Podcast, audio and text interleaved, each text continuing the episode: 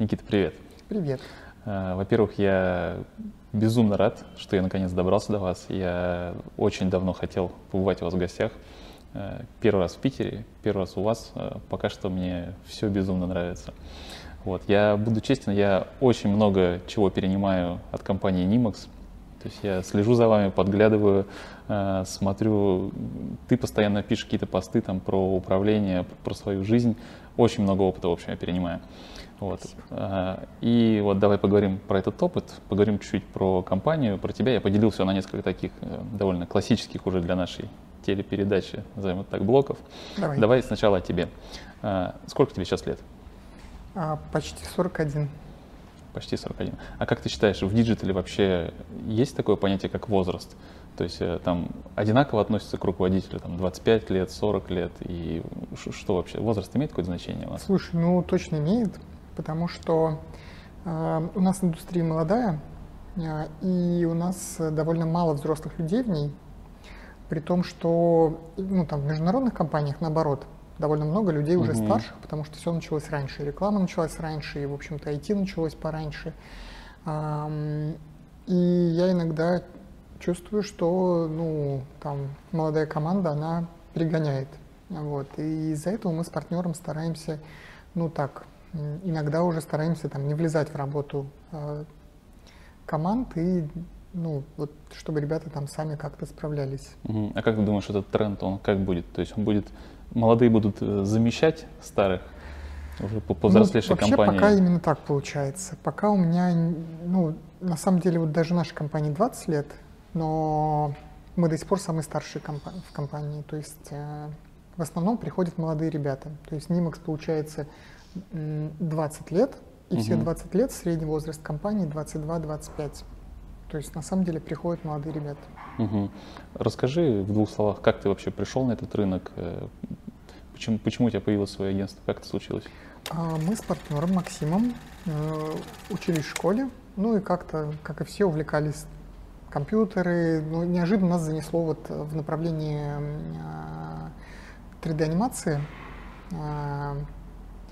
А, по сложно объяснимым причинам, но вот как-то мы туда зарулили. И, соответственно, мы, когда закончили школу, выбрали а, институт, в котором была кафедра, которая занимается инженерной и компьютерной графикой. И вот, собственно, в этот момент мы зарулили уже всерьез в эту тему. На третьем курсе мы поняли, что мы можем уже там оказывать коммерческие услуги, открыли компанию. Угу. А, название так придумали, собственно, Никита и Максим. Ну и вот все, оно пошло. Сотрудники с этой же кафедры все первые. А, клиенты первые это знакомые, а, знакомые, которые привели других знакомых, и все это понемножечку закрутилось. Угу. А ты сам как думаешь, э, digital, он вот с тобой все навсегда?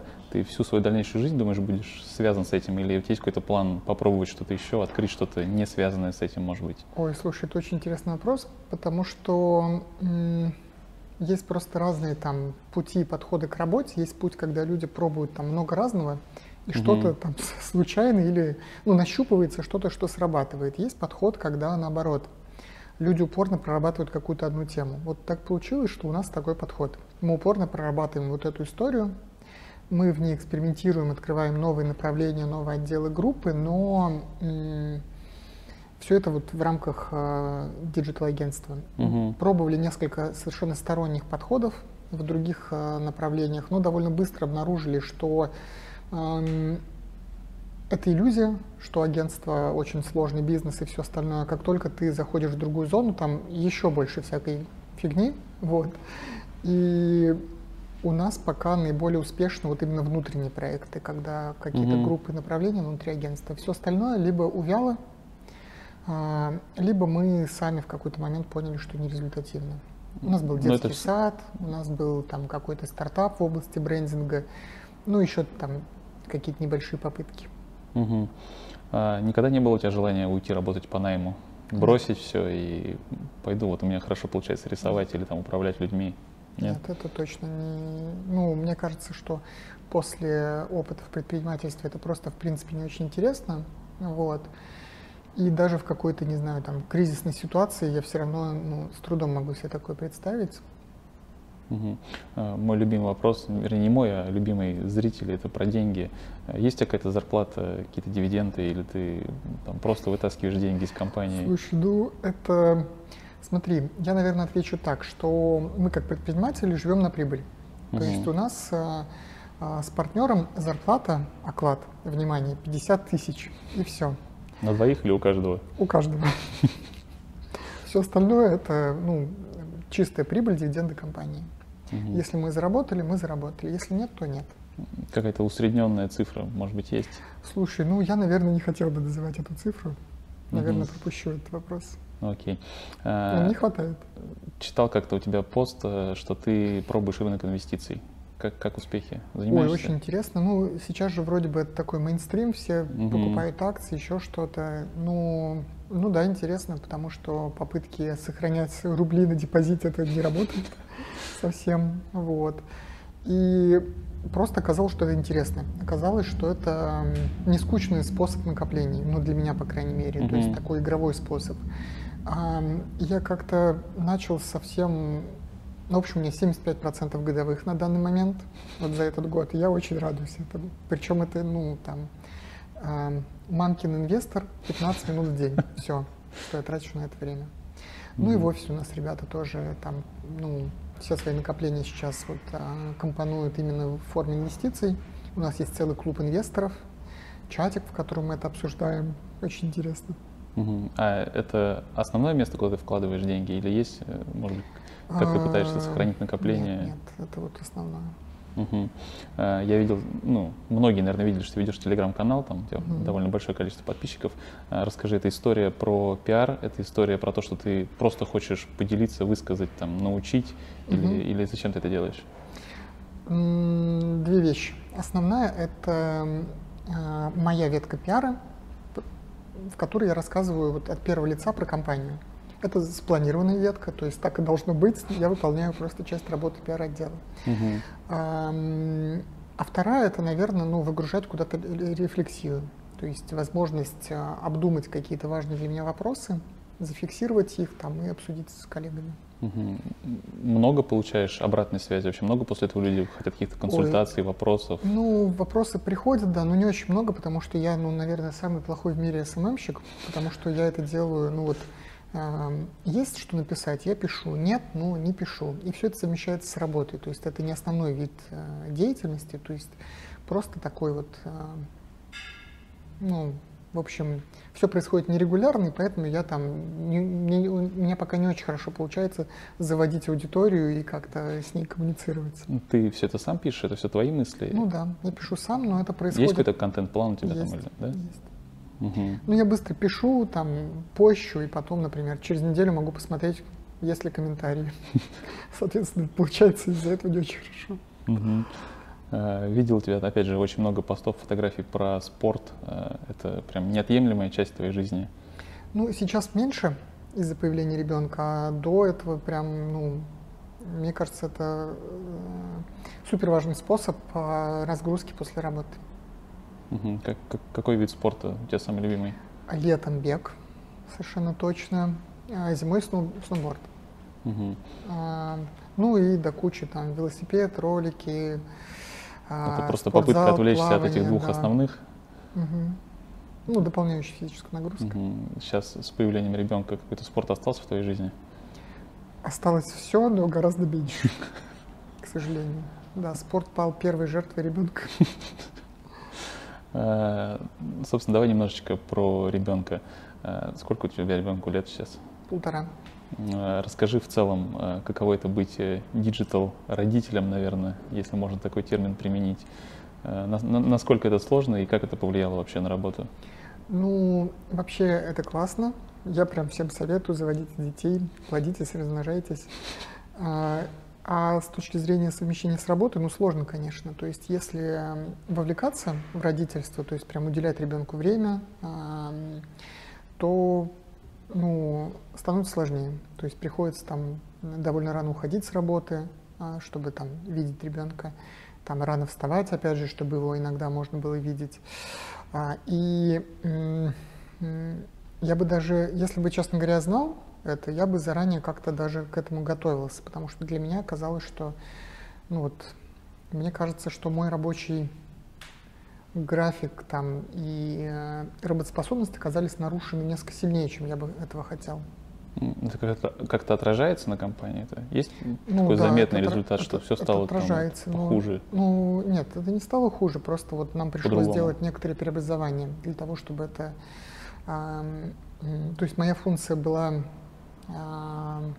такой директор по развитию, угу. да, и моя задача была в том, чтобы объединять команду других руководителей, показывать, куда идти, там, вести за собой, но это все довольно сложно делать э, в невыспавшемся э, расстоя... Э, состоянии немножечко вот в фокусе на ребенка, а не на работу в первые годы. Поэтому мы меня заменили вот, на операционного директора, который очень классно с этой функцией справляется и высвобождает мне больше времени. Есть какие-нибудь забавные параллели между воспитанием ребенка и управлением агентством? А, есть никто не слушается, никто не боится. Ни те, ни другие.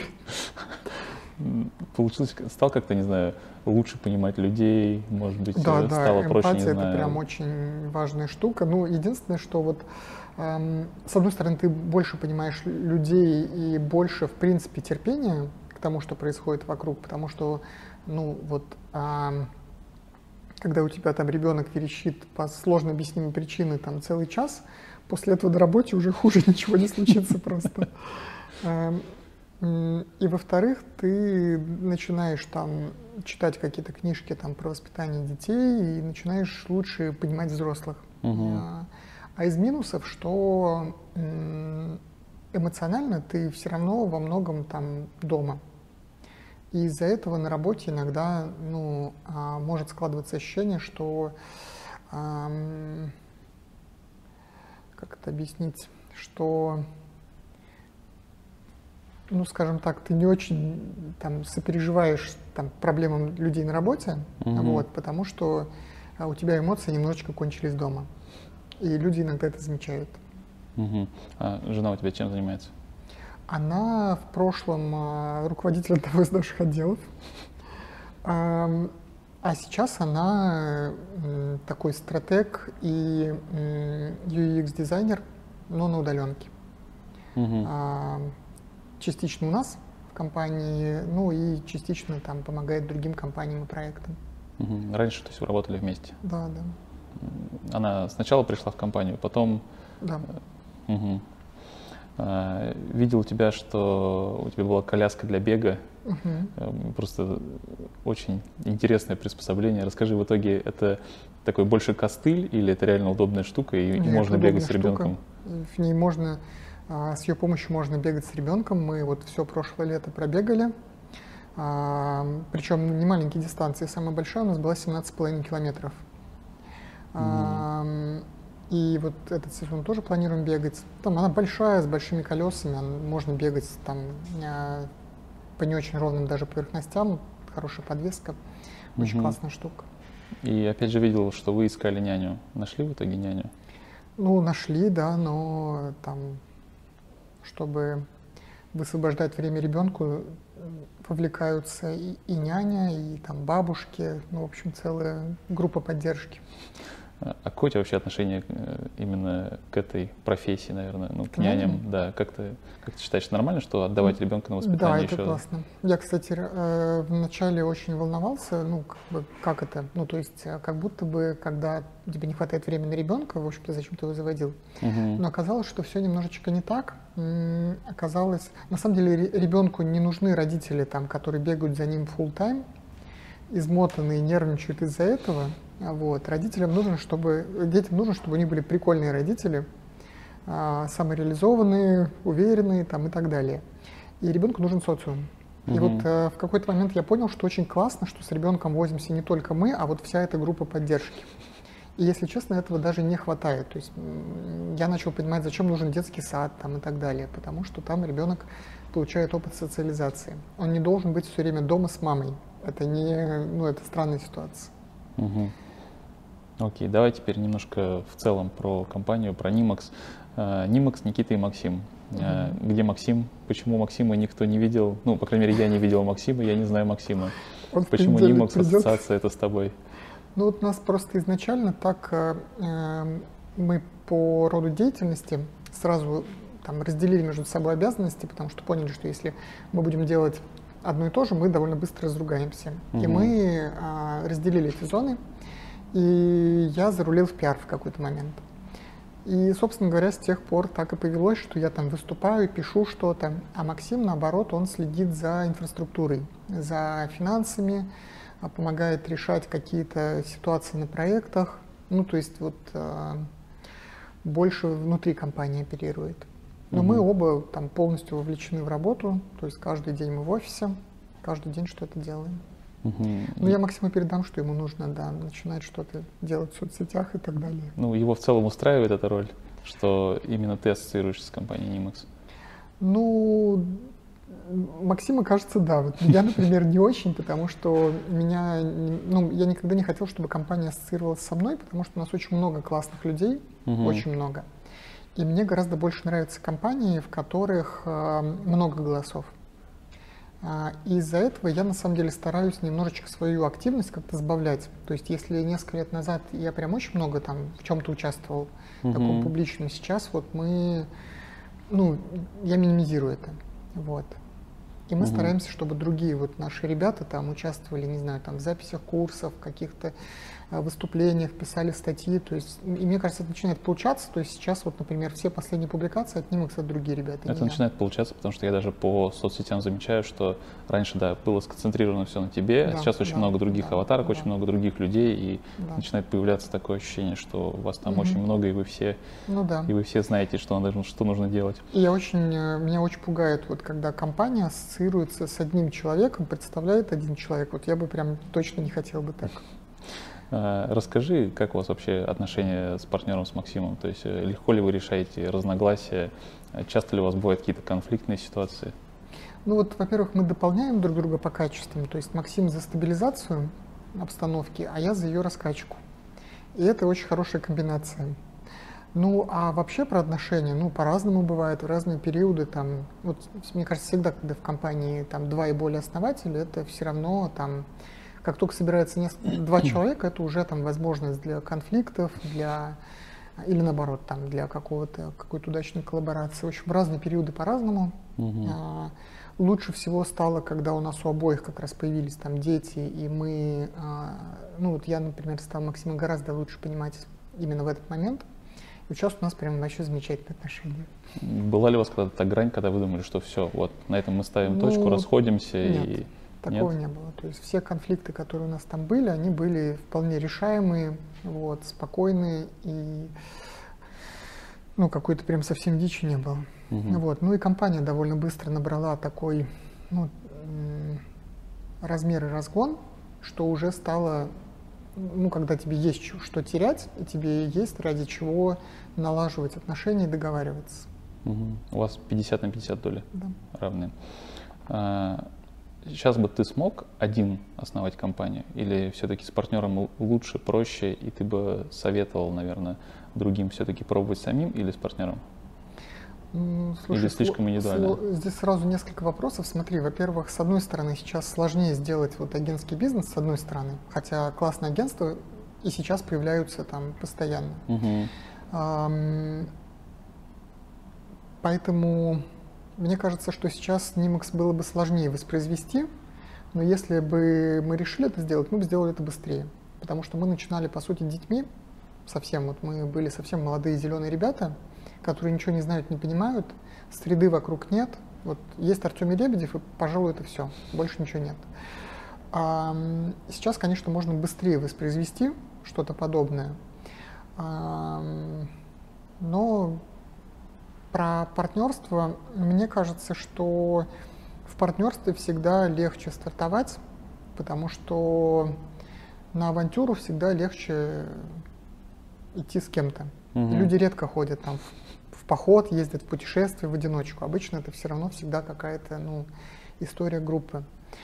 А, и мне кажется, что партнерство это классно, но надо все там нюансы там, партнерства и сотрудничества оговаривать на берегу и очень тщательно подбирать людей, с которыми пускаться в такие путешествия, потому что ну, иногда я вижу партнерства, в которых ну, там, изначально довольно ну, там, странная комбинация людей. То есть нужно, чтобы люди допол... ну, был смысл партнерства, чтобы люди как-то дополняли друг друга. И это не обязательно два человека, это может быть больше там. Вот. Угу. Расскажи, что такое Нимакс сегодня? Сколько у вас человек? Ну вот сейчас мы приближаемся к примерно 90 а, человек, почти-почти. А, И мы довольно сильно подросли вот после пандемии. А, сейчас это комплексное агентство. У нас есть несколько направлений. Это веб-разработка, классическая разработка сложных сервисов, перформанс направление, медиа направление, брендинг и школа. Угу. То есть целая вот группа направлений. Такая конфигурация нужна для того, чтобы обслуживать а, крупные компании, крупные комплексные проекты. А, наверное, фокус у нас как раз на стратегии, потому что это именно то, что объединяет, то, что делает проекты комплексными и то, что нужно а, на старте проекта или когда компания хочет изменить свой путь развития. А, вот. Ну и по сути то, что мы делаем, это помогаем либо начать что-то новое, либо помочь а, проекту или компании измениться. Вот это две вещи, которые мы э, помогаем сделать клиентам. А сейчас мы работаем над тем, чтобы мы умели вести особо большие комплексные комбинированные проекты. Вот это для нас сейчас очень большой вызов. Угу. Как сделать так, чтобы много отдельных направлений могли делать, реализовывать большие комплексные проекты как единое целое. Вот это вот то, над чем мы работаем сейчас. Угу. А Новосибирский офис – это живая история? Нет, уже нет. Уже давно. Несколько лет назад мы его свернули. Часть сотрудников перевезли в Петербург.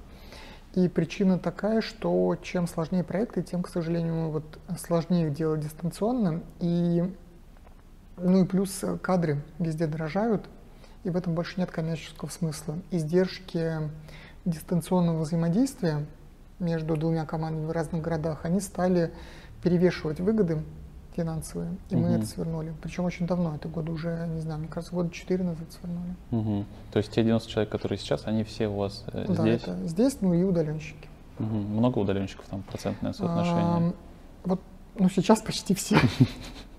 Вообще мы сейчас э, все вакансии с возможностью удаленной работы.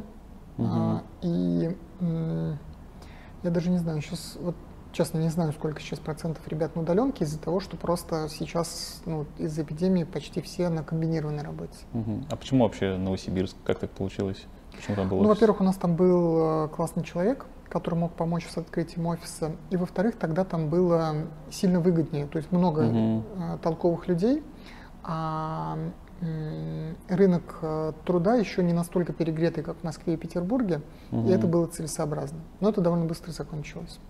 Угу. А в Москве сейчас есть у вас офис? Тоже нет. Прям закрыли уже полностью? Закрыли. У нас за последний год не было ни одной поездки в Москву. Все встречи дистанционные. А вот. Ну, то есть на данный момент для нас в этом нет никакого смысла. Будете потом переоткрывать? Ну, пока не решили. Вот, но посмотрим, как вот эта культура удаленной работы и удаленных встреч, вот либо либо это станет постоянной практикой, либо постепенно в Москве начнут звать на встречи, но пока этого нет. Угу. До этого он сильно помогал, много встреч было да, в до Москве? Да, помогал. До этого в Москве были там в разное время там несколько сотрудников, мы постоянно ездили. Вот, и, в принципе, ни один там крупный проект не начинался без э, очной встречи. Правда, не у нас в офисе, мы почему-то mm из него только ездили к клиентам.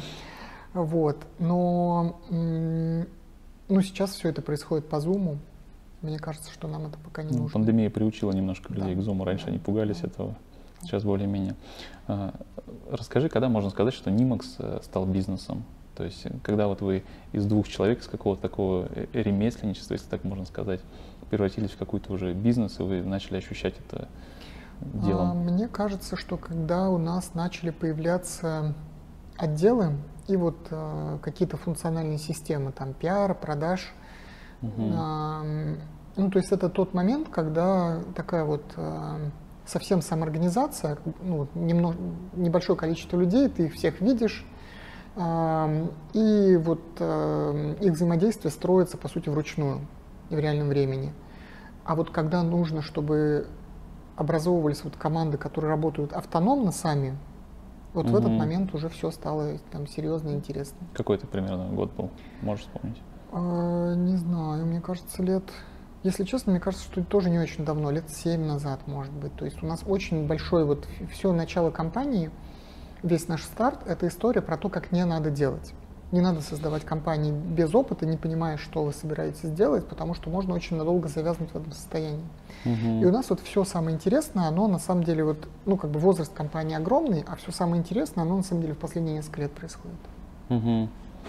А, расскажи, компания, она развивалась как-то плавно или были какие-то вот четкие точки, которые ты можешь сказать, что вот в этот момент вот с помощью вот этого у нас угу. был какой-то бешеный рост? Очень, очень плавно. То есть мы а, мы, ребята, осторожные, нам очень сильно это мешает в некоторые моменты времени, но у нас вот очень плавный рост в течение всего времени. Угу. С очень, были несколько там эпизодов, когда были даже небольшие откаты, но в основном вот мы как очень хорошая акция, которая чуть-чуть растет, но растет всегда. Угу. Но мы определяем это как свой недостаток, что мы боимся рисковать и делать какие-то быстрые телодвижения. Угу. Будете бороться с этим недостатком? Или... Не знаю, не уверен. Окей. А какая сейчас твоя роль в компании? Что сейчас ты делаешь? Сейчас, э, ну, если честно, сейчас я пытаюсь э, прийти в более ну, ресурсное состояние после там, появления ребенка и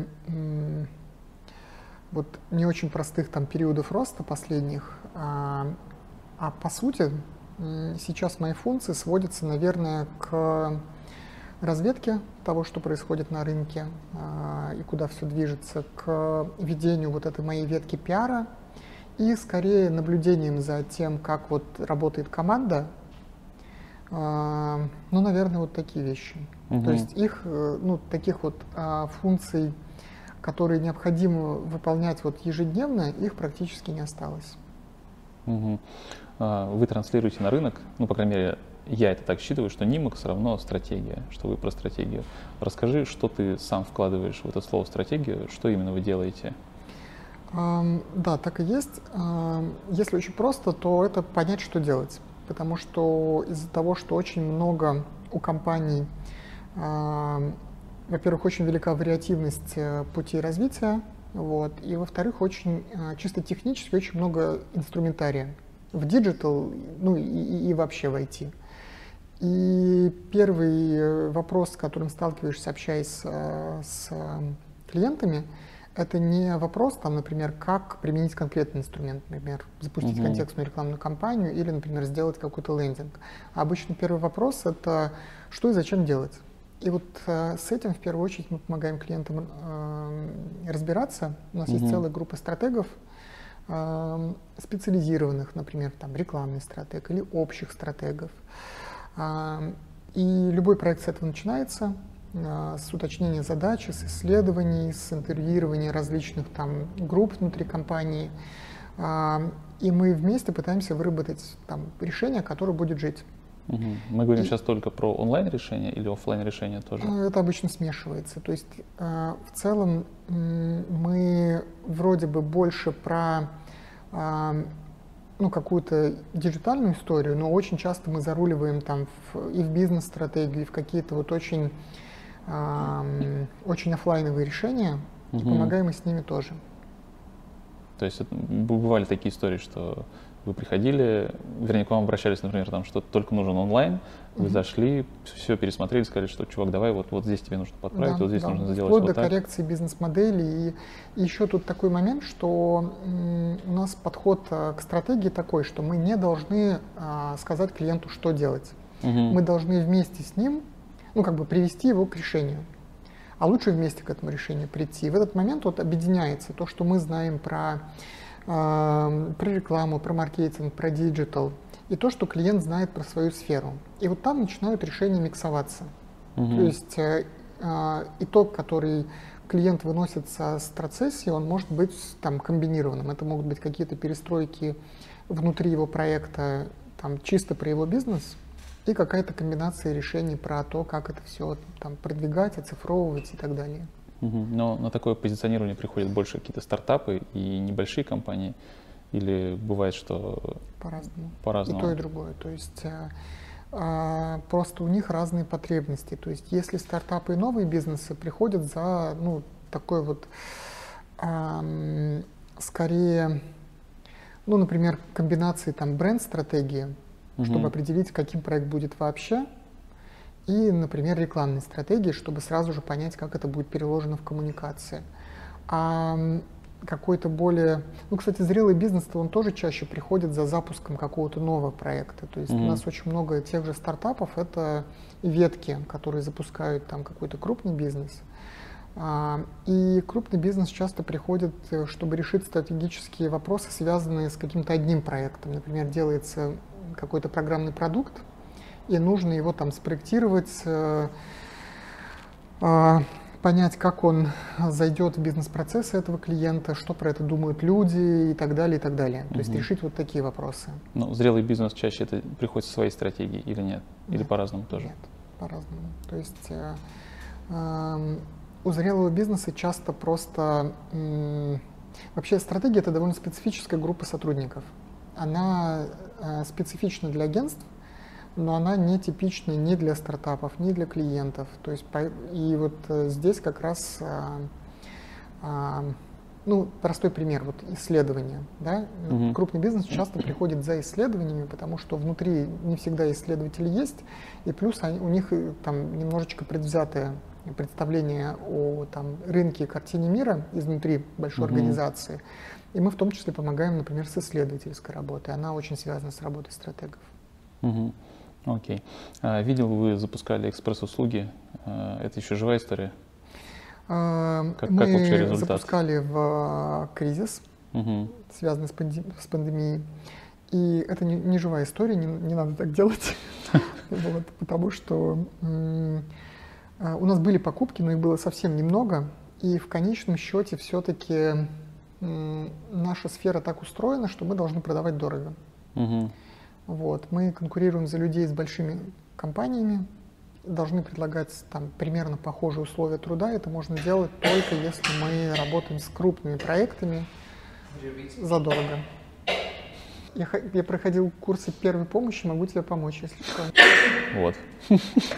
На, на самом деле можно человека перевернуть как бы, в такое положение, но надо не похлопывать, а надо бить между лопатками, чтобы добиться сокращения грудной клетки и поток воздуха. А потом вот этот прием.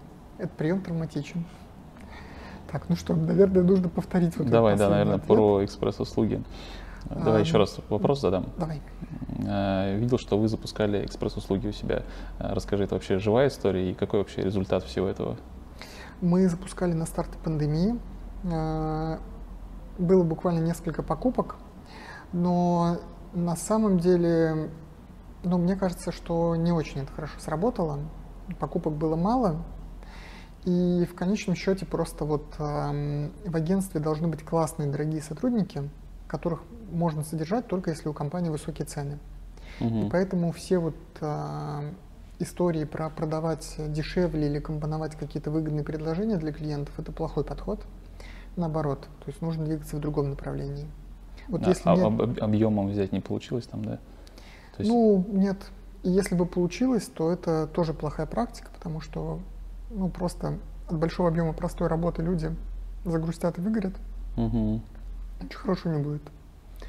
То есть у нас один, ну вот у всего агентского рынка есть один путь, это вот наверх. Больше клиенты, крупнее проекты, выше цены, все, другого варианта нет. Угу. Ты перечислял когда услуги, я не услышал мобильной разработки и на сайте у вас тоже не нашел. Вы угу. занимаетесь мобильной разработкой? Нет. Мы упустили этот поезд, э, и а, мы предлагаем клиентам реализовывать а, мобильные версии сайтов или адаптив, хорошо сделанный. А, если прям точно нужно приложение нативное, то угу. мы там работаем с партнерами, у нас их много, вот, они классные. Но в целом мы... Почему, почему не запустите направление это? Мы не понимаем, как конкурировать по, за мобильных разработчиков. То есть это одна угу. из наиболее дорогих профессий в IT. И я думаю, что нам пока это не очень интересно. ввязываться вот в такую кровавую потасовку мы не очень хотим. Понял. Э, у нас в компании когда-то было новое направление появлялось, и я долго выбирал между тем, делать это под, под одним брендом или все-таки разделять и делать совсем другое. И наткнулся на твой пост, на твой совет, что вы делали все под одним брендом, и это в итоге очень сильно вам помогло. Э, можешь в двух словах рассказать, почему под одним брендом и почему не разные? Стоит Могу. ли так делать? Это очень просто. В какой-то момент э, мы обнаружили себя счастливыми обладателями э, компании веб-разработчика, интернет-агентства, брендингового агентства, стартапа по там, бренд-комплектам, детского сада, видеопродакшена и еще там чего-то. И все это были отдельные бренды с отдельными mm-hmm. сайтами, э, с отдельными э, программами маркетинга, э, с отдельными соцсетями, и мы вели больше 20 аккаунтов в соцсетях тогда. Сейчас соцсетей стало еще больше. Сейчас бы это все вообще коллапсировало за неделю. И эм, это настолько выносило мозг, и это настолько было сложно все тащить, что мы в какой-то момент ну, поняли, что ну, это, мы не тянем, это невозможно. Uh-huh. А, мы все это ликвидировали, все собрали обратно под бренд Nimax. А, и когда мы это решили сделать, это был один из самых вот а, таких вот это был второй по счастливости день после того, как мы, после того дня, когда мы наняли HR. Ну, не создается иногда впечатление, что сейчас получается какая-то каша, что сложно создается. выделить э, что-то, да, сделать создается. на чем-то акцент? Создается. Не бывает тебе все равно мысли, что ну вот это направление мы все-таки выделим отдельно? А, такие мысли бывают, особенно когда мы понимаем, что, например, ну, например, наше бренд-направление конкурирует со специализированными компаниями. При этом у них такое же количество, ну, то есть у нас, например, брендинг, это довольно большая группа, по-моему, 12 человек.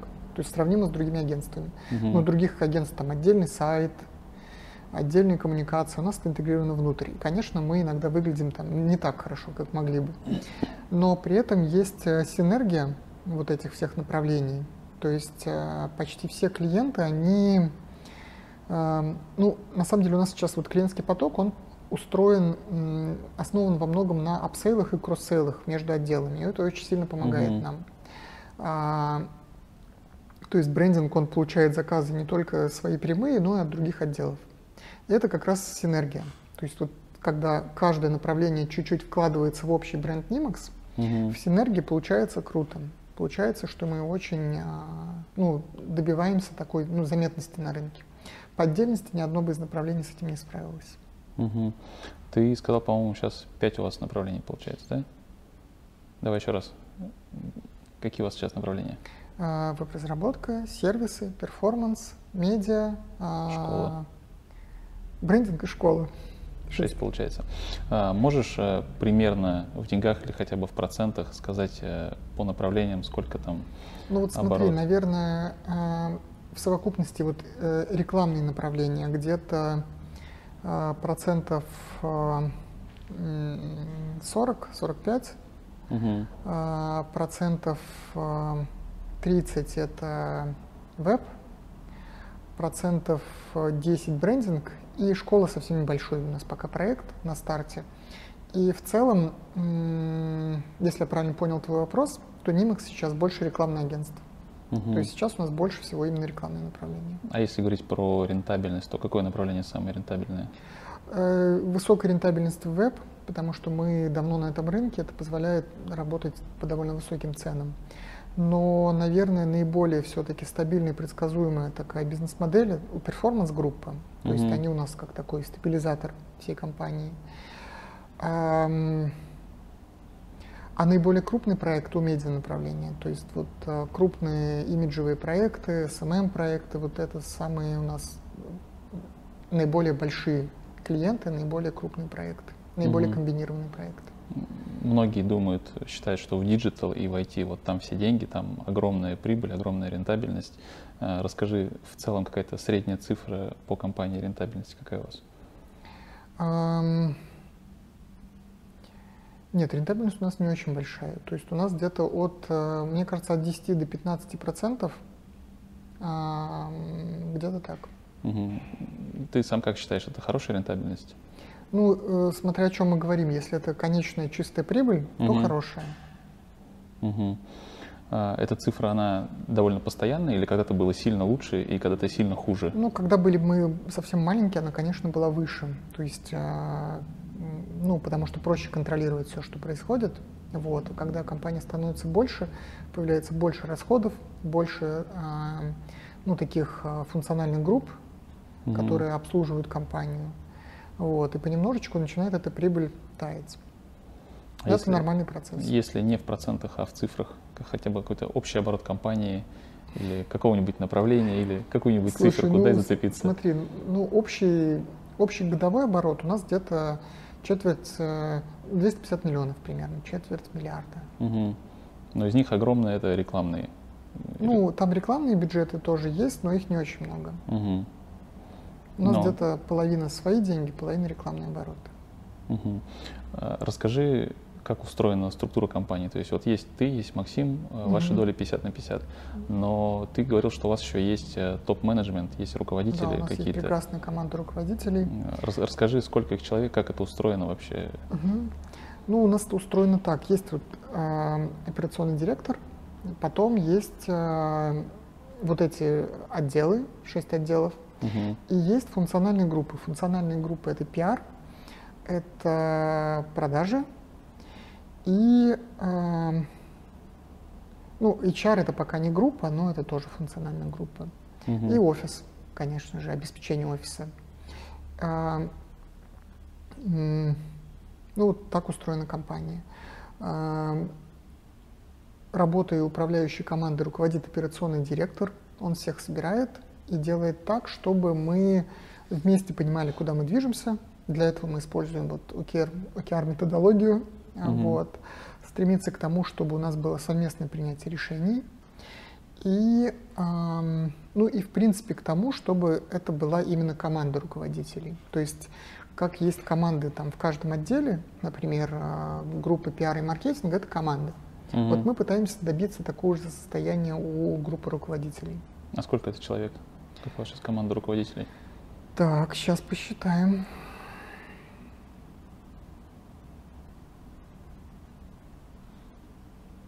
8, если не ошибаюсь. Угу. Вы, руководители, брали этого опытных ребят, то есть, или вы выращивали их внутри? Все внутри. Все внутри. Расскажи мне, а как устроена у вас система оплаты и мотивации этих руководителей? То есть у меня просто сейчас как раз компания, вот у нас появляются отделы, я начинаю брать руководителей, и я начинаю думать о том, как их мотивировать и как правильно выстроить с ними вот эту систему взаимоотношений именно угу. денежную. Угу.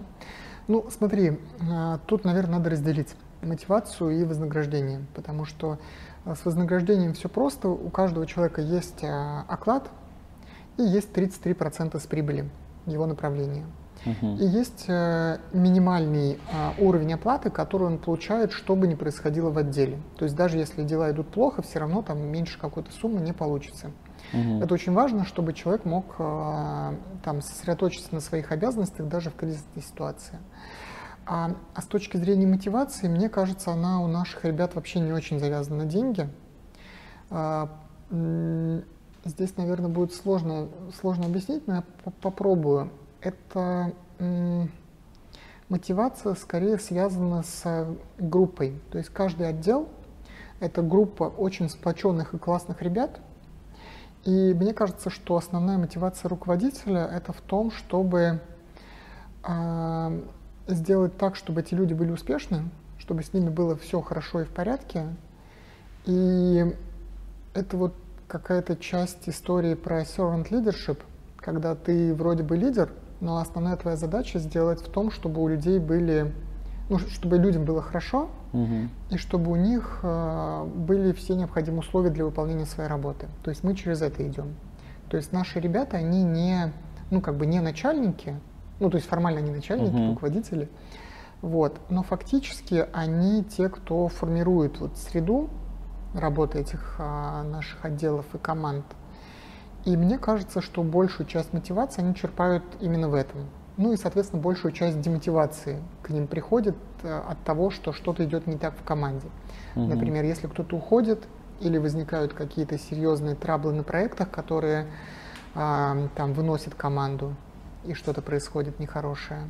Вот, наверное, так. Угу. Есть какие-то сейчас э, какие ты видишь проблемы с этими руководителями? То есть у вас сейчас все гладко или есть какие-то вот слабые места, которые ты считаешь, что вот нужно подкрутить? А, ну, смотри, наверное, я бы сказал так, что у нас все ребята очень классные, и то, что меня... И у них очень хорошо получается выполнять свою работу. А то, что можно определить как проблему, это не то, что связано с ними, это просто немножко другое. Это то, что роль сложная, и всем руководителям тяжело. То есть прям очень большая, сложно устроенная нагрузка. Очень, э, с одной стороны, очень много там э, происходит хорошего и интересного, а с другой стороны очень много там инцидентов и всяческих сложностей. Угу. И то, что меня все время вот беспокоит в этих ролях, что раньше как бы мы сгребали весь негатив с партнером на себя, ну и мы как-то можем с этим что-то делать, ну, ну научились, скажем так. А когда это начинает доставаться другим людям, и ты зачастую и не можешь помочь, а, и, и не всегда и должен, потому что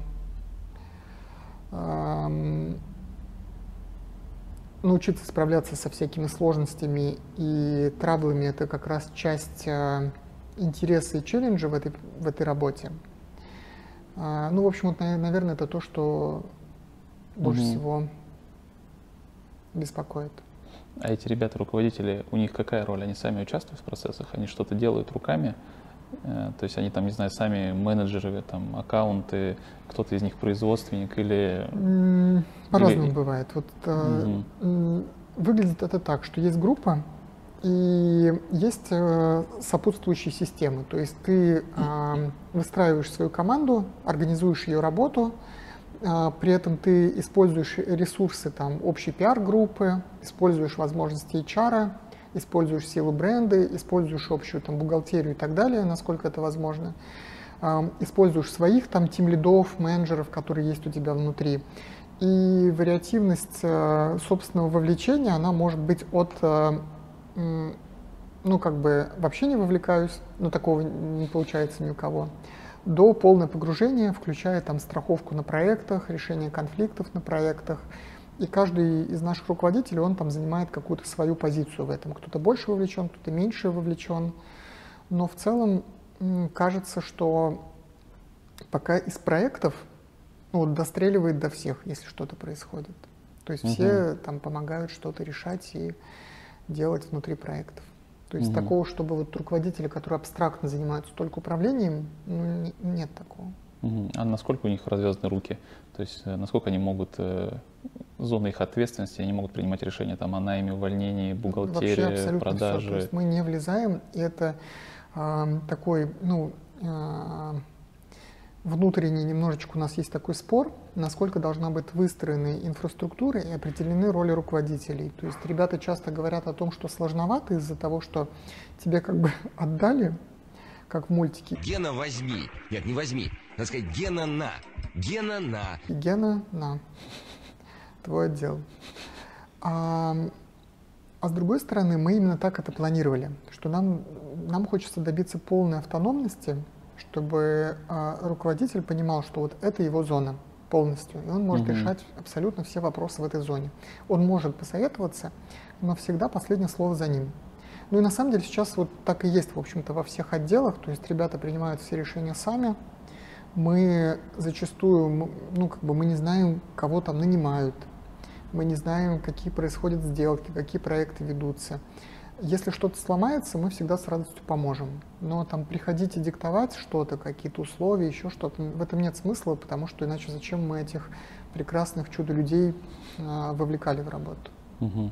А как вы прививаете ему ценности бренда и вообще как вы передаете им все это позиционирование там и прочее. То есть вы для этого существует ваши это стратегические... Не мы, это, это, это они нам. То есть это наоборот идет. Это все ребята, которые являются носителями нашей там культуры. Просто эти ребята, они либо пришли к нам э, по ну, такой ценностной причине, угу. э, именно на нашу культуру, либо они э, прошли с нами очень большой путь и сами эту культуру сформировали. То есть они часть этой культуры, они источники мы, а, когда там, ну, в целом, мне кажется, вот наши руководители это и есть источники культуры и среды внутри компании. Это угу. точно не мы с Максимом. А расскажи немножко про ваши стратегические сессии. То есть, э, как вы к этому пришли, что, что там происходит? Ну, мы очень просто к этому пришли, потому что в какой-то момент заметили, что там идеи, которые притащили мы с Максимом, и особенно я, у меня их много, вот, они не очень реализуются, потому что, во-первых, они не всегда стыкуются там с реальностью организации, угу. а, и потому что их много, вот. И мы постепенно, осознанно переключали там компанию на общее принятие решений, и и тоже, кстати, оказалось, что я вот, например, точно мешаю в этом процессе. И мы вот перестраивали работу так, чтобы ребята чуть лучше понимающие там принципы а, проведения встреч, принципы фасилитации и вообще обладающие чуть более лучшим эмоциональным интеллектом и организаторскими способностями, вот а, как раз наш операционный директор, это ее задача сделать так, чтобы команда руководителей была командой, и они вместе приходили к решениям угу. а не там и не было вот сумасбродных решений, которые притащили там отцы-основатели, а потом всем разгребать эту фигню. Какими инструментами пользуетесь вообще на стратегических сессиях? То есть вы там, не знаю, все ведете в Google таблички, либо берете огромный ватман, на нем все разрисовываете. Как это вообще происходит? А, ой, слушай, там сложно. Ну, вообще под каждую задачу там свой какой-то подход. Но вот, например, последний раз, когда мы делали в начале года, планировали, куда нам двигаться дальше. А, мы, во-первых, выбирались из офиса, арендовали большую красивую квартиру, собирались там на целый день.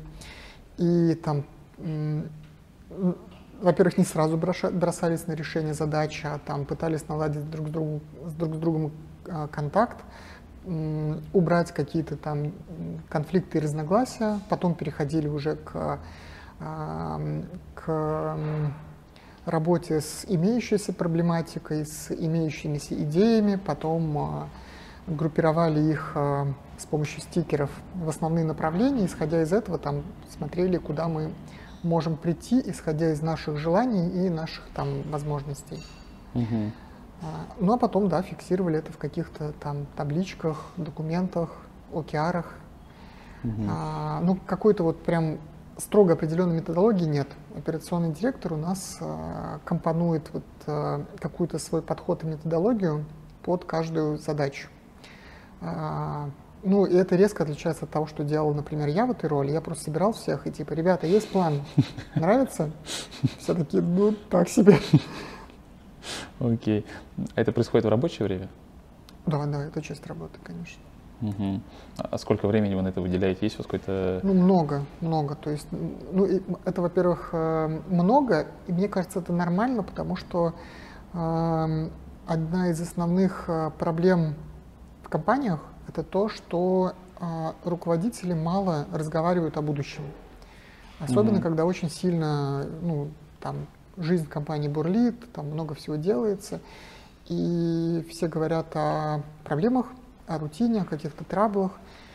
А чтобы понять, куда двигаться, прежде всего нужно обсуждать, как устроено будущее и какое угу. место компания может там занять. И вот эти вот э, страцессии и вообще всевозможные формы там, общения э, непроблемного, э, ну, должно быть вот про то, куда идти. Угу. А кто принимает в них участие? Только руководители? Или бывает Ну, в основном руководители, да. Очень было бы классно вовлекать там всю команду, но когда команды много, это уже просто физически невозможно. Но внутри отделов я знаю, что руководители уже со своими там тем-лидами, сотрудниками, там точно так же идет такое же общение. Вот э, OKR так устроен, что там очень много общения э, и работы с целями внутри рабочих групп.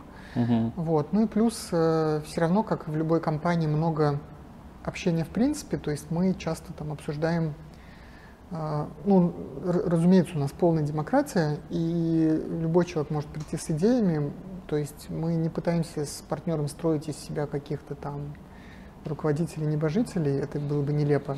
Поэтому мы все равно там со всеми общаемся. Угу. А можешь поделиться результатами последней такой стратегической сессии? К чему вы пришли? Какие у вас э, ближайшие планы? Ну вот смотри, на последней страцессии мы как раз э, э, определили, что за последнее время наибольший там рост э, в деньгах и в результатах был связан с крупными компаниями, с крупными проектами. Нам нужно заруливать в эту зону. Угу. И мы определяли те черты компании, и свойства компании, которые нам нужно обрести для того, чтобы мы были привлекательны и интересны для крупных компаний и могли вести эти крупные проекты. Ну, я э, приведу, например, про стратегию уже сказал, да, но другие примеры, что, например, для того, чтобы вести большие проекты, немножечко по-другому должен быть устроен менеджмент, чем на отдельных проектах. И нам нужно там определенным образом перестраивать структуру управления проектами. Угу. Или аналитика. То есть у нас есть аналитики, но на больших проектах важно отслеживать там работа с данными, отслеживать результаты своей работы, и значит, вероятно, нам нужно растить аналитические экспертизы. Это попадает уже там, в наши планы и так далее. Угу. Вот. А, можно сказать, что когда вы начали э, делать эти стратегические сессии, когда нач- начали применять ОКР или ОКР, как, как правильно? ОКР. ОКР, окей. А, можно сказать, что в целом результат работы стал сильно лучше?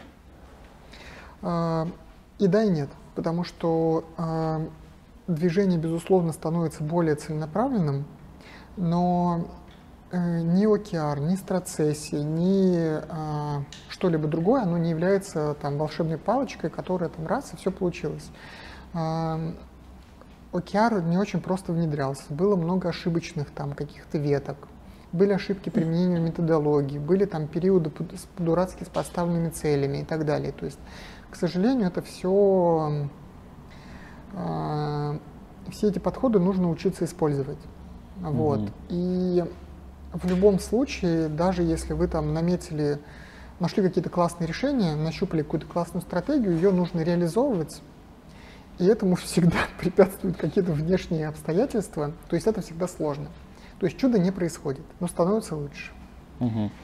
Я не помню, у тебя читал или нет, что вообще диджитал-агентство — это про клиентский сервис, и что примерно там 40 или 50 процентов компаний это просто менеджеры и люди, которые общаются с клиентами и пытаются, э, не знаю, скажем, договориться и сделать хорошо менеджеру на, на той стороне. А производственники это там вот порядка 20-30 процентов, может быть, чуть больше. Это Согласен точно с этим? Не, это точно не у меня. Я примерно понимаю, где ты мог это увидеть, но смотри, я как раз так не думаю. Мне кажется, что у компании есть э, определенное здоровое и там, соотношение производственного персонала а, и ну, такого административно-менеджерского персонала. И мне кажется, что это вообще сложный вопрос, потому что агентство по своей сути, оно может вовлекать внешних подрядчиков, оно mm-hmm. может вовлекать там, ну, как компании, так и фрилансеров и так далее, да но мы все-таки себя и воспринимаем, и позиционируем как производственную компанию. То есть большая часть того, что мы делаем, мы делаем внутри себя. А если работаем с подрядчиками, то вот э, не в режиме там, случ... ну, там найма подрядчиков на, на один проект. У нас есть, безусловно, подрядная организация, но это очень хорошо проверенные, испытанные в бою другие компании или люди. Нам их очень сложно находить. И мы все равно считаем, что нужно минимизировать. То есть должно быть, наоборот, много производственного персонала и небольшое количество людей, которые занимаются менеджментом. Вот. Но то, что в том, что ты сказал, безусловно, важно, это клиентский сервис. А, мы сервисная компания, мы обслуживаем клиентов, и это должно быть классно устроено. Должны mm-hmm. быть классные проектные менеджеры, классные аккаунты, классные селзы. И все люди в компании должны понимать, что вот все, что здесь есть, а, от там, моих кроссов, кроссовок до вот этого офиса, дали нам клиенты, и мы должны воспринимать их как партнеры, никогда не должно быть вот этого бадания, что там клиент не прав, клиент что-то не утвердил, клиент не утвердил, э, надо разбираться, почему мы не смогли это утвердить, что мы сделали не так. То есть всегда должна быть вот а, идеология совместной работы с клиентом. Угу. Окей. Про стратегию поговорили, но вы еще транслируете, что Nimax — это стратегия и пиар, что это две ваши сильные стороны. Э, расскажи, что вы делаете, какие используете пиар-инструменты и куда вообще тратите основные mm-hmm. деньги в пиаре? Слушай, ну стратегия это для клиентов, да, а внутри мы действительно, в целом вот бренд Nimax и компания Nimax, она построена на, на самом деле на двух китах, это пиар и продажи. Угу. Это две системы, в которые мы очень много вкладывались, очень много о них заботились.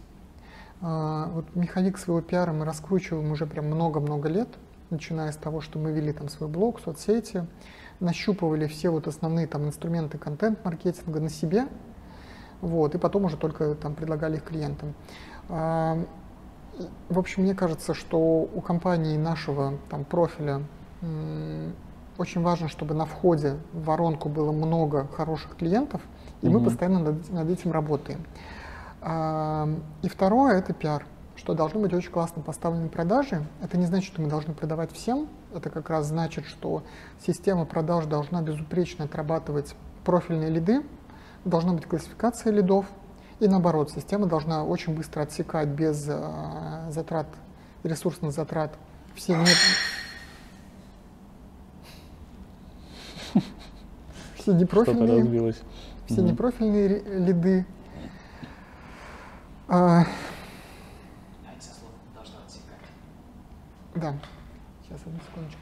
Ребята, все ну, в только порядке? проверьте, да, что, что все нормально там. Нужна помощь. Так, извините, я все-таки... Там, походу, никого нет. Там... Ветром, может, что-нибудь снесло. И наоборот, а, система продаж должна классифицировать и отсекать все непрофильные э, лиды без э, затрат ресурсов на них. Угу. Вот. Если эти системы в порядке привлечения и продаж, то со всем остальным можно справиться. А вот если клиентов нет, ну, как бы уже там бесполезно что-то чинить на производстве или еще где-то. До этого просто уже дело не дойдет. Угу. А сейчас куда вы делаете основной упор в пиар? То есть куда вы тратите больше всего денег? А сейчас мне кажется, что мы делаем упор на, ну, вообще все наше продвижение это контент-маркетинг. Сейчас ребята больше всего вкладываются в спецпроекты различные, а, в хорошо написанные статьи, а, кейсы, мы всегда готовим, там, насколько это возможно, много кейсов по всем направлениям. Стараемся э, как можно больше работы проектов отправлять на конкурсы. Э, ну и все это сводить вот э, в SMM, все это максимально транслировать через социальные сети. Вот, наверное, такой план. Угу. Считаете, естественно, в деньгах, сколько тратите на пиар?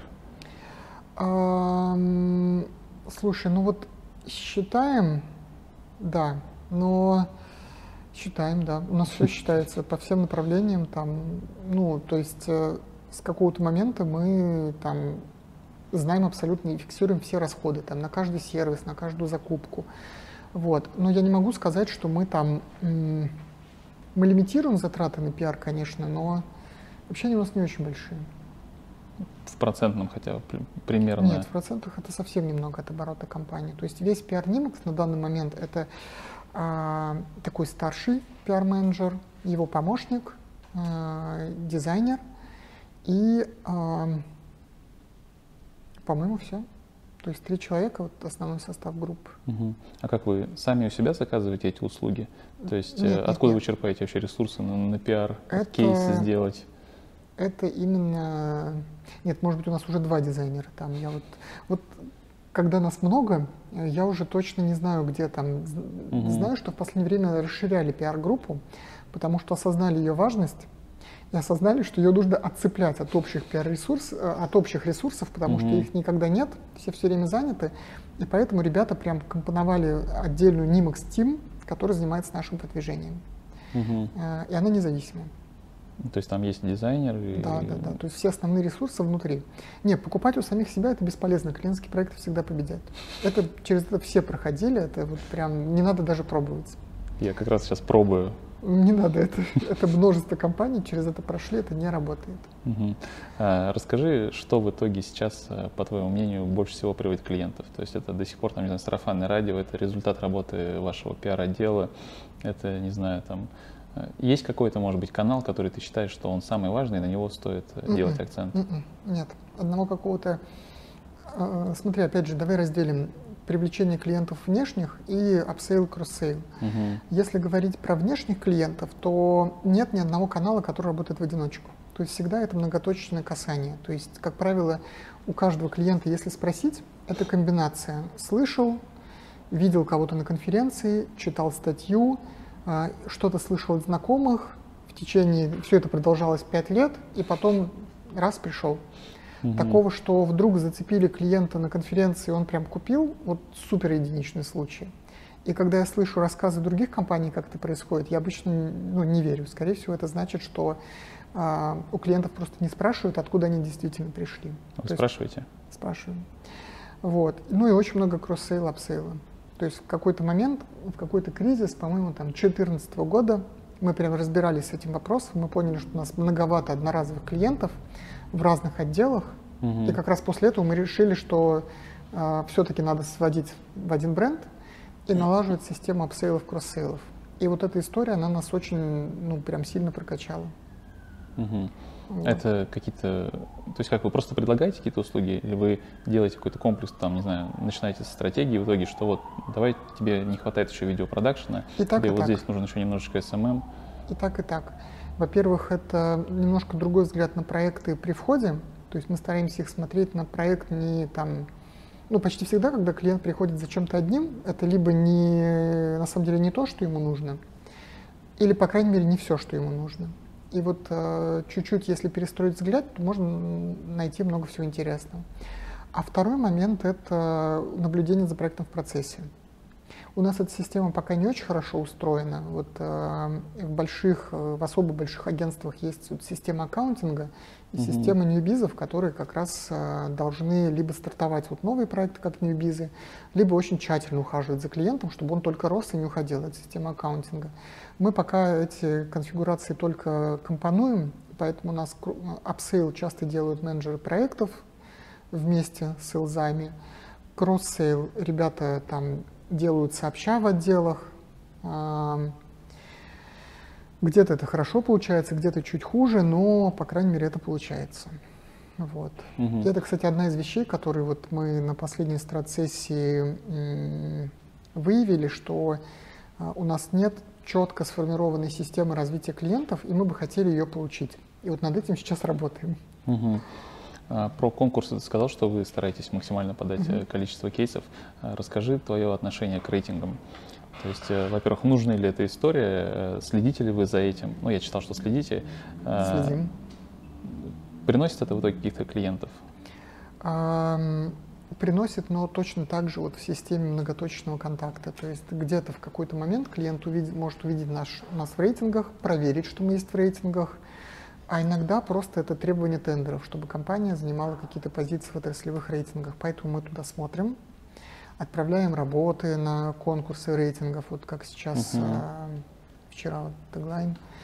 А, мониторим все позиции по всем направлениям, у нас немножко другой подход, мы не рвемся там в топ определенных зон, но мы а, стараемся, чтобы во всех направлениях, вот от перформанса до веб-разработки, мы везде где-то что-то занимали. В результате у нас огромное количество позиций в разных номинациях всех рейтингов. Угу. И это такая, знаешь, вот как SEO, можно там гоняться за позициями где-то сверху, а можно там собирать огромное количество запросов длинного хвоста. Угу. Вот у нас примерно такая же модель. А, но наверное, нет такого, ну, у рейтингов есть один недостаток, что, к сожалению, если клиент пишет именно из рейтинга, то он обычно написал и нам, и всем, кто выше, и всем, кто ниже, из-за угу. этого вот запрос напрямую из рейтингов, ну, сложновато конвертируется угу. часто. Ты сказал, что бывает часто, что это прям тендерное требование бывает, рейтинге. Да, а, участвуете вообще в тендерах? Участвуем, но очень-очень осторожно. Вот. А технологии прям выигрывания тендеров у нас пока нет. Вот, то есть мы каждый, с каждым тендером разбираемся, там, есть ли у нас шансы, имеет ли смысл туда идти, и мы минимизируем количество тендеров. То есть мы стараемся идти только туда, где мы там, можем победить. Вот, это если говорить про открытые тендеры. То есть мы uh-huh. прямо иногда находим тендеры, вписываемся. Но в целом мы понимаем, что на самом деле любой входящий заказ это тендер все равно. Uh-huh. Вот. Государственные тендеры мы не трогаем, совсем? Ну, это мы попробовали, это жесть какая-то, мы не хотим. Ж- жесть почему? Ну, сложно, сложно условия, сложно выиграть. Э, и когда мы... Мы неплохо загружены коммерческими проектами, нам усложнять себе жизнь не очень хочется.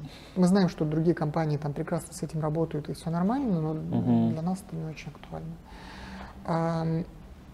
И ну, с тендерами тоже важен отбор. То есть важно понять, вот мы идем просто, чтобы слить а, свои ресурсы, или мы идем победить, и у нас есть шансы. Вот и, в последнее время мы очень тщательно смотрим на то, надо ли идти в тендеры.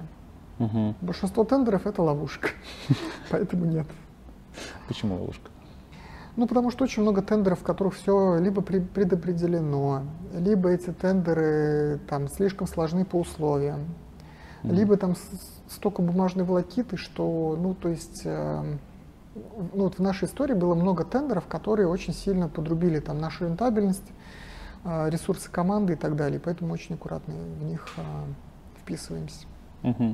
А, Видел у вас отдельный аккаунт Nimax Global в Инстаграме был, а, английская версия, и видел вы еще тексты писали раньше на Мгм. двух языках. А, У вас есть зарубежные клиенты? Зачем все это делалось? Ты знаешь, у нас сейчас много международных компаний, но российские их филиалы. Мгм.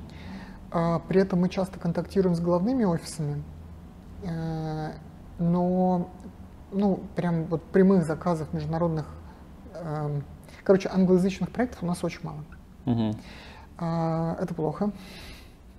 Это такое странное проклятие, когда у тебя очень хорошо получается на внутреннем рынке, у тебя нет каких-то резких стим- стимулов идти на международные. И а, это требует много ресурсов, это особо никому не нужно внутри. И это проблема. Вот. Я все время немножечко э, завидую там, компаниям из Беларуси, из э, Украины, у которых внутренний рынок поменьше, они просто естественным образом довольно быстро выходят на международный рынок и работают за доллары и евро. У нас это не получается. Мы делали несколько подходов. и Есть в планах делать еще подходы? Я не знаю. Я вообще не знаю, что с этим делать. Я постоянно думаю об этом. Потому что вот логика конкуренции за людей, она как бы такая, что, в принципе, любая компания, которая оказывает услуги, ей очень логично выходить э, в зону э, доллара-евровую зону э, на более высокие ставки, Мгм. чтобы иметь возможность выигрывать конкуренцию за специалистов. Это вот важная штука. Но мы пока не знаем, как это сделать. Мы только видим, что лучше всего сейчас чувствуют вот э, дизайн компании, аутсорсинговые компании, которые ам, работу делают здесь, нанимают сотрудников здесь, продают, соответственно, там международным компаниям. Это наилучшая конфигурация, наверное, на мой взгляд. А, Специя, расскажи, это живая история? Что это такое? Специя — это вполне себе живая региональная ассоциация.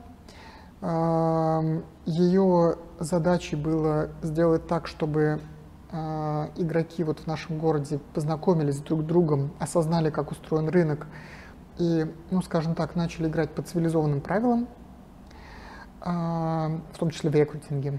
Мгм. Большинство этих задач специя выпо- выполнила полностью уже очень давно. Это очень классный был проект для рынка. Почему Вот. был? Ну, нет, он и сейчас есть, но просто он, а, а, он успешный в первую очередь потому, что все, большинство задач было ре- решено. Мгм. Вот. А Что-то кроме этого дает вам специя? Ам, Да, наверное, нет, но это просто очень важно. Это вот не кроме этого, это супер важно. Вот смотри, я просто в двух словах расскажу, что когда мы начинали проект специя, мы знакомились. То есть мы прям приезжали в компании, и мы их убеждали, что типа, ребят, ну, город там большой, но компаний не так много, мы должны там общаться, мы должны нормально конкурировать там за людей без, и клиентов без дичи. Вот. И было удивительно, что мы реально вообще не знали друг друга. Ни руководители, ни... И мы... А сейчас невозможно себе это представить. То есть мы дружим со всеми конкурентами, они ходят к нам в гости, мы вместе там идем на комплексные там проекты, мы звоним друг другу, спрашиваем, прежде чем кого-то похантить, да, и это радикально две разные ситуации на рынке, то есть прям радикально. Это вот дикий рынок, и это очень классная общая среда, а, и вот это заслуга специи. Это была ваша инициатива? Нет, нет. Мне кажется, что просто рынок подошел в какой-то момент вот к такому уровню, когда всем не хватало общения и понимания того, что происходит вокруг. И вот первые три компании, с которыми мы подружились и все это придумали, это Кельник Алексей Ежиков, а, Serenity а, и Сергей Прус. И как бы все, дальше понеслось. Ну и мы. И дальше это все понеслось. Потом Мгм. мы перезнакомились со всеми, подружились со всеми. Нет планов э, нарастить масштаб дальше, выйти Не за рамки. Питера? Не знаю, не знаю, потому что более, ну, как бы ассоциации, которые там дальше покрывают, э, ну, более таким большим зонтиком разные зоны, их много. То есть э, я не уверен, что в этом есть смысл. Угу. То есть, поскольку это проект не коммерческий, а, ну, нам не нужно решать задачи, которые решает кто-то другой. То есть у нас э, мы не конкурируем. Угу. Окей. А, у вас есть лекторий. А, видел, что вы проводите и для потенциальных клиентов, и просто для ребят. Расскажи, вообще это тоже еще живая история? После пандемии есть у вас какие-то мероприятия? Будете еще делать? До пандемии очень живая была, сейчас нет. Сейчас в основном там используется для съемок, вот как сейчас, а, для каких-то внутренних мероприятий, но это очень аккуратно. Вот. После пандемии мы, конечно же, возобновим, но непонятно, насколько все это затянется. А это больше для какой цели вы делаете? То есть это все-таки потенциальные клиенты, или это больше HR, или везде по чуть-чуть? А, наверное, более правильно было бы сказать, что это построение социума вокруг компании. И mm-hmm. уже туда включено все вот что ты перечислила. Это возможность общаться с клиентами, это возможность взаимодействовать с партнерами и конкурентами, это возможность приглашать потенциальных сотрудников, ну и самим в том числе там где-то собираться и что-то обсуждать. Угу. Неожиданный вопрос. А какая модель оплаты труда в компании? То есть это оклад и какая-то мотивационная часть э, или там большая часть на окладах или наоборот? Э? Большая часть на окладах. То есть у нас общая идеология, что желательно, чтобы каждый человек получал столько, сколько ему нужно, вот, и был спокоен. Вот. У нас использовались вот модели, когда, например, у сейлзов или менеджеров проектов маленькие оклады и большая часть процентная. Угу. Плохо работает. Нам не понравилось. Потому что люди начинают э, торопиться, суетиться. И в целом, когда мы от человека хотим, чтобы он работал, например, sale, чтобы он работал в долгу на крупные сделки. То есть не надо приносить мелочевку, угу. с которой никто не знает, что делать. Надо приносить больших клиентов с циклом сделки полгода. Вот как человек будет вкладываться полгода, если у него там маленький оклад, а весь процент он потом получит. Нерабочая модель. Поэтому мы в какой-то момент э, поговорили со своими ребятами, выяснили, что они находятся в нереальном стрессе из-за этого. Это было много лет назад. Угу. То есть прям человек не понимает, сможет ли он заплатить за квартиру в конце месяца. И мы все перестроили, и стало гораздо лучше. На мотивацию это никак не повлияло. Ну, никакое отрицательное влияние. Мы в очередной раз поняли, что вот люди, которые приходят к нам на работу, у них э, деньги это либо часть мотивации и чаще какая-то вторичная. То есть основная мотивация, она связана с желанием делать именно этот вид работы, именно в этой команде, не подвести команду, добиться каких-то результатов. И, конечно, важно, что за это платят достаточно, но от того, что есть какой-то процент, человек не начинает работать там в два раза больше. Вот. Ну и просто мы не хотим, чтобы, вот как говорят на рынке, э, менеджера там волка ноги кормит или вот это. То есть мы не хотим, чтобы у нас мы не хотим делать из людей каких-то волков, это нелепо. Угу. Вот. Окей, понял. И можешь посоветовать какие-нибудь э, сервисы, инструменты, не знаю, от э, бухгалтерии до чего угодно, которые очень сильно упрощают вам жизнь? Что вот как только мы начали это использовать, вот ты, не знаю, ты про человека так сказал, что как только появился HR в компании, стало сильно легче. Вот может, можно даже не только mm-hmm. сервисы, можно какие-то даже должности. Ну, три системы, наверное. Вот про программные это три системы. Это управление проектами Active Collab, продажи, AMA CRM – и а, рекрутинг HandFlow. Вот это три такие, наверное, базовые системы, которые очень, вот когда зашли к нам, получилось очень классно. Очень быстро внедрились, очень сильно облегчили всем жизнь. Вот. Ну а дальше просто вопрос там, того, как их там, интегрировать друг с другом, смешивать данные, получать из этого какую-то отчетность. Угу. Вот. Ну и отдельно хочу поговорить с тобой про онлайн-школу. Сейчас просто бум онлайн-образования в связи с пандемией, может быть, и в целом. Э, под Новый год ты писал, что вы запустили онлайн-школу. Расскажи, почему вы приняли это решение, как и для, чего? Э, там было несколько моментов. Ну, первый, самый очевидный, что мы хотели там прощупать вот как раз вот этот рынок онлайн-образования. Второй, э, добавился чуть-чуть позже. Мы довольно быстро поняли, что нам нужно заменять чем-то нашу вот офлайновую ветку пиара, все, что связано там с выступлениями, с семинарами, которую накрыла пандемия. И школа как раз вот в том числе замена вот этой активности. У нее есть некоторый э, такой HR-оттенок, то есть потенциально mm-hmm. она может приводить сотрудников, ну и, в общем-то, клиентов она тоже может приводить.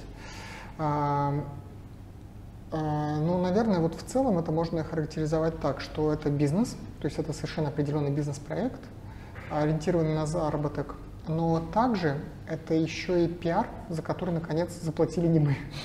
Это тоже важный компонент. Что еще? А, школа у нас э, на, данный момент находится на самоокупаемости, но сложно сказать, что она стала прям вот, ну, то есть пока мы вышли на самоокупаемость, движемся угу. дальше. Это за какой период произошло? Сколько она у вас? Ну, Прям вот, в э, запущенном состоянии? А первый курс мы запустили там чуть больше года назад, ну, наверное, уже полтора года назад. Угу. Ну, это не сейчас мы вышли на самоокупаемость, мы там где-то полгода, вот осенью вышли на самоокупаемость. А, ну и развиваемся понемногу. Угу. И, в принципе, уже такую небольшую долю оборота компания она занимает. А, все курсы, они онлайн? Да, все онлайн. Планируется офлайн вообще? Нет. Ну, может быть, планируется, но после того, как вот полностью закончится эпидемия, но, но в целом, не знаю, не видим в этом прям какого-то особого смысла. Скорее могут быть отдельные события, семинары и так далее. Угу. А какая, есть какое-то позиционирование этой школы, есть какая-то отличительная черта вашей школы Нимакс от э, остальных каких-то курсов? Самая главная отличительная черта, что все ребята, которые ведут этот курс, это практики. То есть нет э, там инфобизнесменов или еще кого-то, вот, ну, там, теоретиков. То есть вот человек, э, э, например, выполняет работу контекстолога, и он приходит, рассказывает, как устроена эта работа. И, наверное, это самое важное.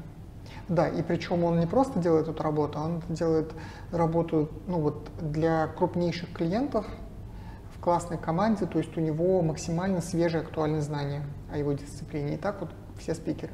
То есть все, кто преподает, это все ваши ребята, которые сейчас действующие специалисты? Да, да, да. Сейчас мы начинаем привлекать внешних спикеров, но по тому же самому принципу. То есть классный угу. специалист, и он же, соответственно, ведет курс. Угу. А как получается э, вырывать ребят из рабочего очень ритма? тяжело. Это тоже это очень большая проблема. То есть э, одна из причин, по которым мы хотим экспериментировать с внешними спикерами, в том, что вот это очень ну, тяжело. Угу. Это сказывается как-то вообще на их э, зарплате, работе? То есть вы это, это какая-то дополнительная плата, мотивация? А, слушай, вот не могу сказать точно, знаю, что с этим ребята там много работали и меняли разные конфигурации, там платить отделу, платить человеку. Угу. А, затрудняюсь сказать, к чему пришли, но это проблема. Угу. И процитирую тебя, «Э, мы научились делать и продвигать образовательные продукты, изучили рынок и поняли, как действовать дальше. Э, расскажи, как вы будете действовать дальше со школы? Какие у вас следующие шаги? Смотри, ну, во-первых, мы накосячили с несколькими курсами. Мы сделали несколько курсов на очень узкую аудиторию. Вот это, наверное, первый вывод, что так делать не надо. То есть э, образовательный продукт — это тиражируемые продукты, их надо делать только масс-маркетные. Это первое. А, второе. Мы поняли про рынок, что он, а, может быть, был голубым океаном, но очень-очень давно. За этот год на нем просто началась кровавая мясорубка, угу. и мы этого не ожидали. То есть мы ожидали, что все запустится, что будет сильно проще. То есть примерно все наши бизнес-планы не сбылись. А как будем действовать дальше? Будем запускать э, курсы на большую аудиторию, стараться вовлекать не только внутренних специалистов, но и внешних, и кроме этого, ну, наверное, вот это самое главное. Угу. Ну, и у меня еще осталось несколько вопросов, они такие общие. Прости, пожалуйста. Э, я хотел добавить про школу. Угу. Если все это писать одним, одной простой фразой, то план делать курсы блокбастеры. Что вот, это значит? Ну, на данный момент у нас только один такой курс, это Digital PR. Это курс, который покупают много, прям mm-hmm. много. То есть мы его один раз сделали, много раз продаем. Остальные курсы получаются такие камерные, на специфической аудитории. Вот надо делать курсы блокбастеры, в этом план. Угу. У меня остался последний блок таких обобщенных вопросов, которые я не отнес ни в один из предыдущих. А, скажи, как думаешь, куда все трансформируется вот с удаленкой после пандемии? А, то есть все станет, э, как было раньше, вернется на свой круг, или уже не вернуть ничего назад, и все трансформируется в какой-то гибридные какие-то компании?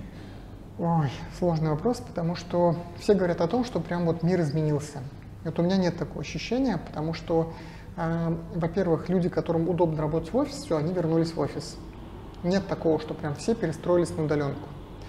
Э, с одной стороны. А с другой стороны, э, для компаний, для клиентов механизмы э, удаленные во взаимодействии оказались очень удобны. Э, и все начали нанимать удаленно, все начали проводить встречи удаленно. Это все останется. Эм, да, про трансформацию офисов еще много говорят, э, про превращение офисов в коворкинги и так далее. Мы вот у себя очень много это обсуждали. Вот, и мы пришли к выводу, что на самом деле офису нужна не трансформация, нужно просто, чтобы в офисе были места, на которых удаленные ребята могут приходить и работать, то есть нужны просто свободные места. Что мы сделали, и таким образом ну, проблема во многом закрылась. Угу. В общем, мне кажется, что э, много изменилось, но я бы не сказал, что изменилось все и произошла какая-то прям гигантская трансформация. Просто чуть-чуть ускорились изменения, и все. Угу. А можешь назвать э, парочку конкурентов, с которыми вы чаще всего сталкиваетесь? Кто сейчас ваши конкуренты? В разных сферах разные компании. Например, в брендинге часто сталкиваемся шишки, они. В веб-разработке сталкиваемся с э, Агимой, с э, Creative People. В перформансе сталкиваемся с RealWeb и, и так далее. То есть в каждой зоне mm-hmm. там свои конкуренты. То есть mm-hmm. такого, чтобы у нас был какой-то один э, конкурент, с которым мы постоянно там встречаемся, нет. Угу. А ты можешь сказать, что вы сейчас успешная компания? А, Считаешь такой? Ну, мне кажется, в бизнесе это очень такая характеристика. Может быть, сегодня не успешно, завтра нет, но мне кажется, что мы достигли определенного прогресса. Угу. А к чему ты стремишься вообще? То есть ты хочешь дальше наращивать обороты, это будет э, как, такой, знаешь, дурацкий вопрос, какой ты видишь компанию там через пару лет? То есть э, вы станете, там у вас 200 человек будет, 300, Э, я вижу компанию, ну, обязательно как растущую. Я считаю, что компания должна расти. Главное, чтобы она росла там, где это возможно, а не как-то спонтанно.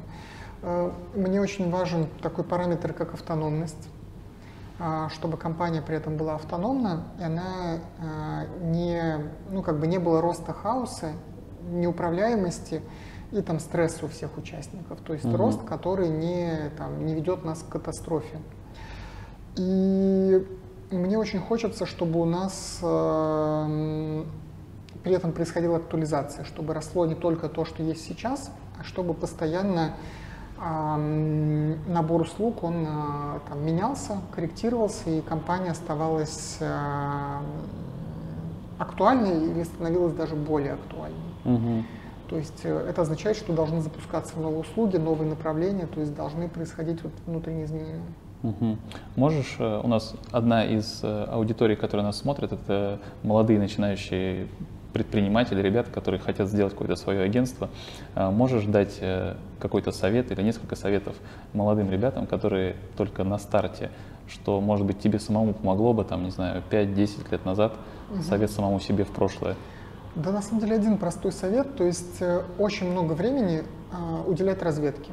То есть очень детально прям вкладывать ресурсы и свое время в то, чтобы понимать, что происходит. Вот не сидеть в офисе, разруливать все время что-то, как, а, а, скорее всего, требует ситуация в таком вот молодом бизнесе, когда тебя все время пытаются там, затащить в разруливание проблемы каких-то траблов, а наоборот, выходить за пределы этого и разбираться, как устроено, какие компании, какие клиенты, потребности, кто зарабатывает, кто не зарабатывает.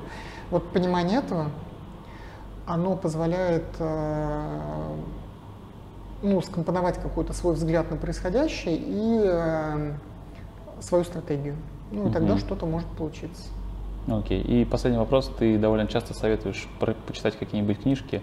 А моя жена обожает это делать. Э, посоветуй несколько книжек, которые ты считаешь, что были какими-то, может быть, фундаментальными, или, или просто ты считаешь, что они очень хорошие, нужно их обязательно прочитать. А, слушай, нет, не посоветую. Мне кажется, что просто книги это один из видов, там, это просто один способ потребления информации. Довольно старый способ потребления информации, и правильнее просто создать свою систему вот мониторинга инфополя, Мгм. в которых книжки занимают маленький кусочек, но если честно, вот для предпринимателя важнее а, более оперативные источники.